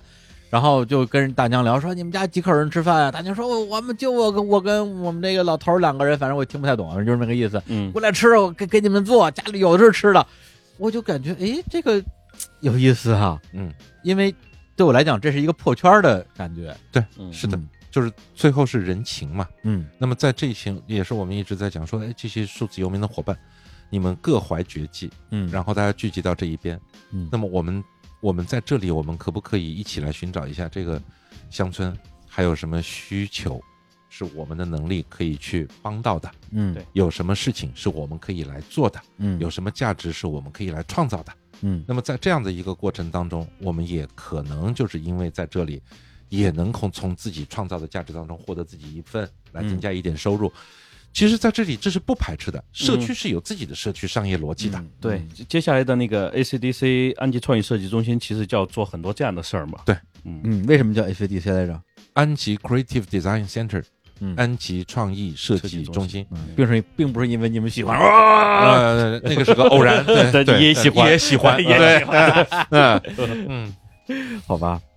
对，其实怎么说呀？因为呃，阿德邀请我来的那段时间，正好是北京这个疫情啊，这个风控，呃，正在日渐严格那段时间。那段时间，其实内心也经受着一些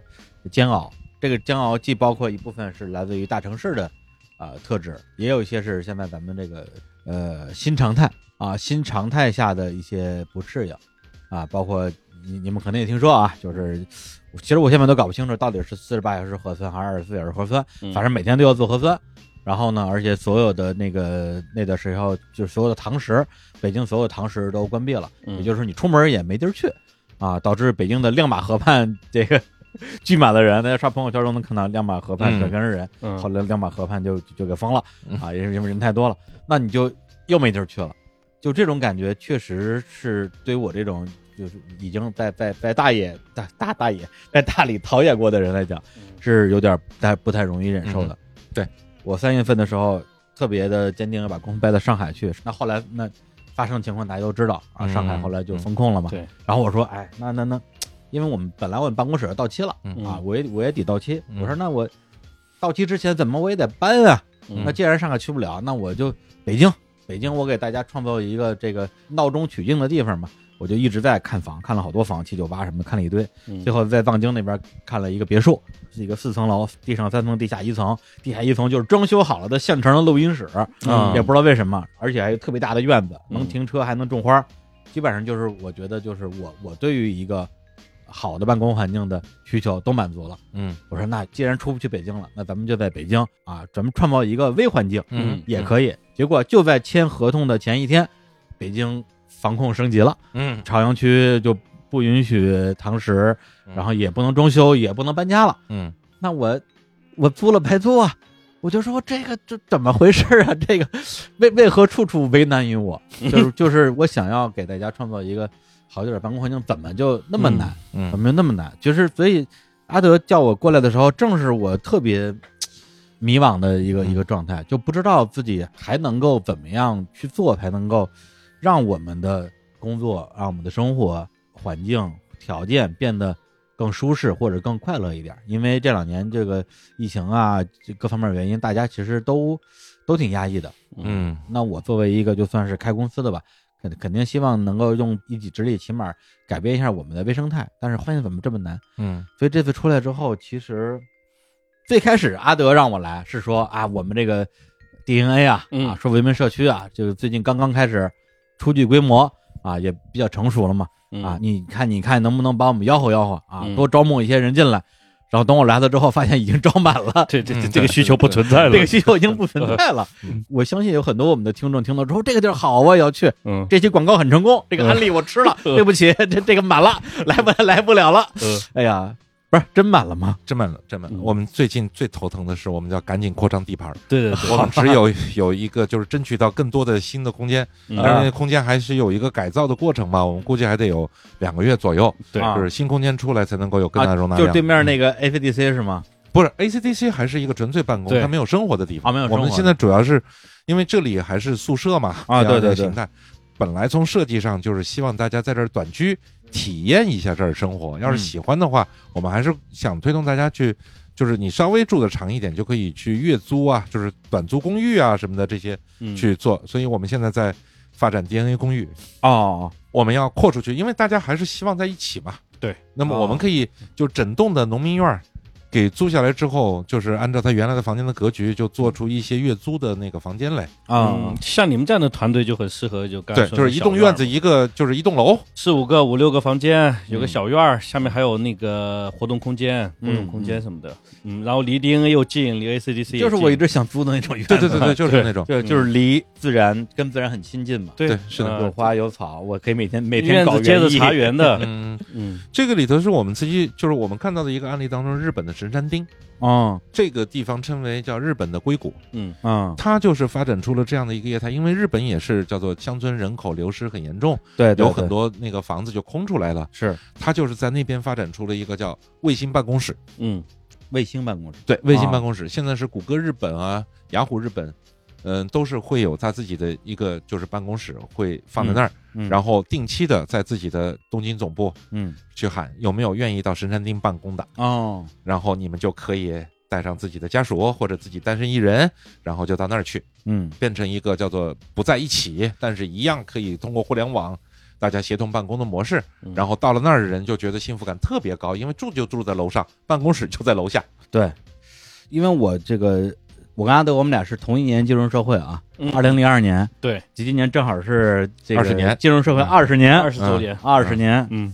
其实以前还是会有一种习惯，嗯觉得大家还是要在一起嗯啊，就是一个团队还是要在一起，你不能连面儿都见不着。对，其实还是有这个定式和习惯在的。到现在我也不觉得我这个想法有什么错，嗯，没错儿，对，没什么错。但是现在的问题在于说，我们团队都在北京，大家也见不着面儿啊。嗯 现在是这个情况，啊对就是的嗯你根本就上不了班儿啊。当然，这个东西大家当然知道，它是一个阶段性的一个一个状态，但问题在于谁也不知道这个阶段会有多长，会有多久，会不会变成一个新常态，就是你没法去做一个判断。嗯是啊每回都以为是最后一轮。对，啊我就所以，我下面就想说，既然现在是吧，很多的环境的部分不是你能决定的，那我们就能不能去做一些我们能够做的决定，我们可以做的选择。所以，甚至我有了一个大胆的想法，但是这想法我还我跟团队也还没有沟通啊，也不也不确定啊。就是说，接下来我们这家公司九州长公园有可能会往着一个，其实我们疫情之后一直是一个居家办公的状态，嗯每每星期可能去一次或者两次公司，嗯啊，主要是我觉得在北京这交通太差了，每天浪浪费这么多时间，这么多生命在路上，我自己替大家觉得不值得，对呀、对，就特别不值得。但是呢，又不能不见面，每星期对见一两次足够了。哎，但是现在我觉得，甚至公司未来是不是可以变成一个更加数字游民的一个状态？呃，就是你们可以自由的选择在，可以说是这个世界的任何一个地方去嗯，工作和生活。真是太好了，其实去年我的状态已经有点儿嗯，呃数字游民了，因为我一半儿北京一半儿大理嘛。对，虽然去年录节目录的比较少，但是我每星期管理公司啊、开会啊，好多好多的工作都是在异地完成的。嗯很多节目其实也在大理录的，有很多网络录音，特别是最近这疫情，上海那么多播客都网络录音，人家都做的好好的，毫无问题。嗯，啊，那为什么我们不可以呢？所以我就想了想，也许某一天我们公司的同事们，大家可以，因为肯定还是有人喜欢城市，对，那你喜欢城市，那你你留在大城市，嗯啊，那你喜欢中国的这个南方鱼米之乡，哎嗯，安吉，安吉现在我们也有我们的点儿了，啊嗯有我们的点儿了，哎，然后或者你跟我一样喜欢大理啊，咱们云南见，嗯海南，嗯，是吧？啊泰国，啊嗯巴厘岛嗯，啊，墨西哥，对随便，只要你能把活儿干了，对对对对你能 把对对活儿对，干了，你爱在哪儿在哪儿。嗯，对，呃这是我的一个大胆的小梦想。哎，真是太好了，而且回头跟那个日坛公园您的同事啊，嗯，帮我们带一句这样的介绍。哎其实真的来尝试一下乡村的生活，甭管你多喜欢城市，嗯如果你生活在乡村了，回城市去度假，城市会变得更美好 的。嗯 对对对，这么一个城市变得啊，更对美对，好是是 是的，这是我们的亲身体验啊，对住在大理的，是的，嗯因为你在城市当中要忍受城市的很多不便，忍受城市的很多毛病。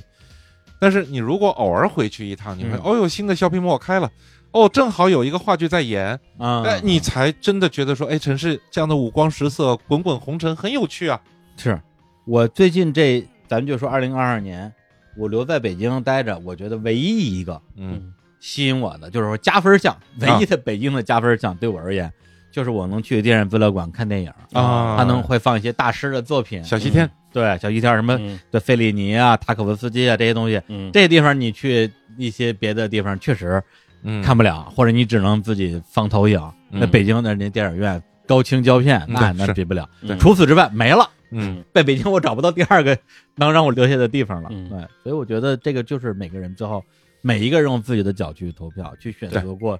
过什么样的生活，然后以什么样的方式去工作吧。嗯对，而且对，还有一个事儿啊，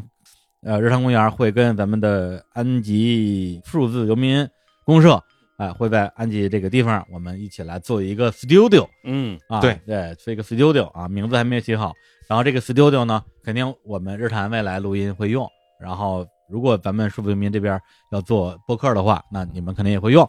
啊。以及啊，我们欢迎全世界的数字游民来我们这儿录节目，欢对迎对欢迎对，嗯，哎甚至有没有可能在户外录一些，对旁边可以是这个有小鸟在唱歌的，我们坐在茶山里，风吹过竹林的，没问题。对嗯不是我们为什么不在户外录音啊？对，原则上来讲，就我们这套录音设备嗯没有什么问题，因为我们这这个录音设备第一怕的是回声，嗯户外没有回声；嗯啊，第二怕的是噪音，嗯你不录音的时候你不觉得，你录音的时候你就会觉得说，哎呀，这个声音也太城市底噪、对对对，对，就对工业底噪，对发动机的那个低频噪音，对这些东西我们都没有。对，嗯它没有工业底噪，我们对啊去山上录啊，所以甚至有可能我们找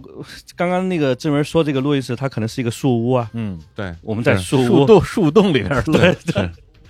昨天我记得我好像就是看了一个那个哪个公号推了一个文章，整个文章的标题就叫做“发展县城的真正目的”，别误会了，其实讲的就是中国的这个啊社会主义新农村，嗯啊，该如何建设啊？郡县治天下安嘛。他整个文章里边的最后一段话，我看了之后，我觉得还是呃挺有感触的，就是著名的哲学家康德嘛，嗯啊，有句话叫“人是目的”，有很多关于应该重点发展大城市还是优先扶植小城镇的争论，都只是把人视为工具或者手段，而不是目的，这无疑是错误的。嗯对，就是说到底，咱们就是还是以人为本。对对，人不是一个是的生产工具、劳动工具，而是一个个是活生的生命。在过去很长的历史阶段，为什么城市是那么吸引人的地方？是因为城市创造财富，对，而在匮乏时代，财富的权重比例是非常高的。对，当我们可以基本上越过那个贫困线红线，就是基本的体面生活已经，我们的物质生活保障已经获得了以后，嗯其实财富的增长和幸福感的增长，它的边际效益是严重下滑的。对对对，所以我们是觉得说，超越了财富和物质需求了之后，更容易让我们提升幸福感的部分，是人情啊，是我们作为社会性动物最本质的那一部分。嗯，这方面乡村的优势可能就体现出来。对嗯好，那我们这期节目啊，呃，我不知道那个大家听了之后是什么感受。我觉得从我的发心来讲，其实就是自己在这个地方实际生活了差不多十来天之后，我很喜欢，我个人很喜欢。对，所以这期节目其实从我个人的发心来讲，是希望能够给，特别是给在城市学习、生活、工作的我们的听众朋友们一个启发，就是生活的选择，还有另外一种样貌。有这样一群人，有这样一群很有趣的啊，也很厉害的人，啊，很自由的人，选择了这样的一种有别于我们栖息于大城市、依赖于那样一个非常精密复杂，嗯但是又很残酷啊，它可以一键暂停 嗯，这样的一套操作系统，然后选择了在社会主义新农村生活的一些新乡村生活方式的人，说不定会是未来啊我们这样的这一类人的一个呃另一种选择。嗯哼，然后邮件要不要留一个呀？就是你们虽然报满了，是是不是还得给给大家一个报名渠道？要不然那些那听了半天想来来不了。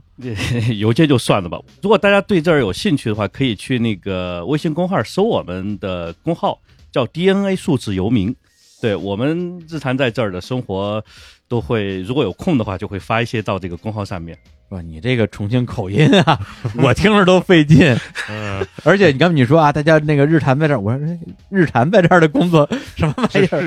日常是吧 呃我可是鼓起勇气才来录音的。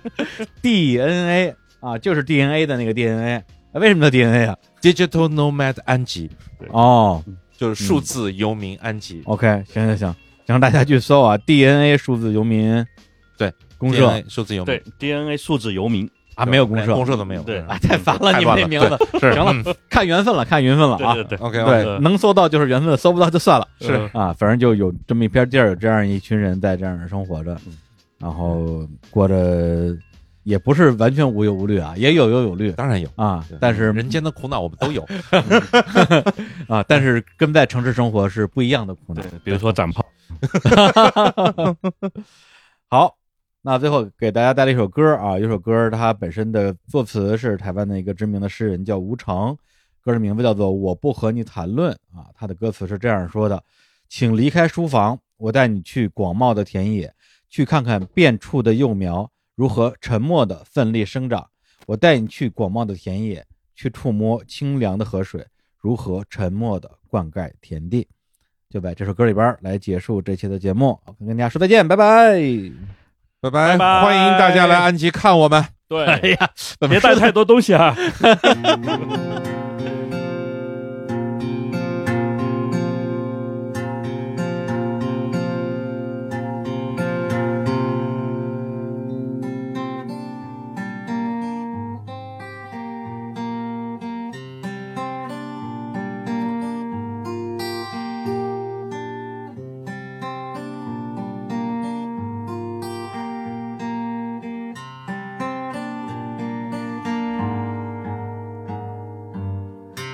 我不和你谈论是与不和你谈论纠缠不清的阴雨，请离开书房。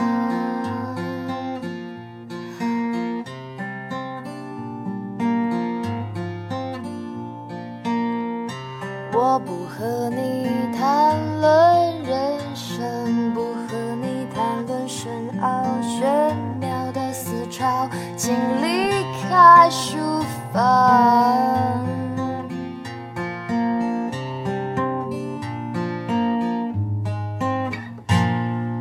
我带你去广袤的田野，去看看远处的幼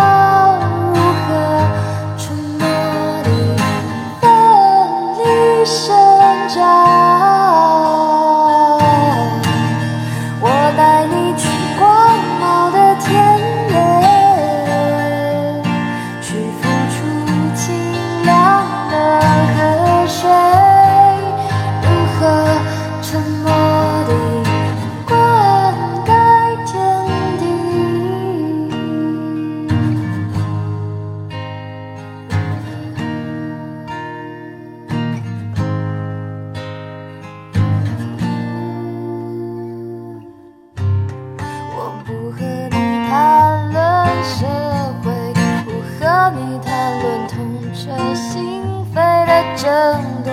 请离开书房。哦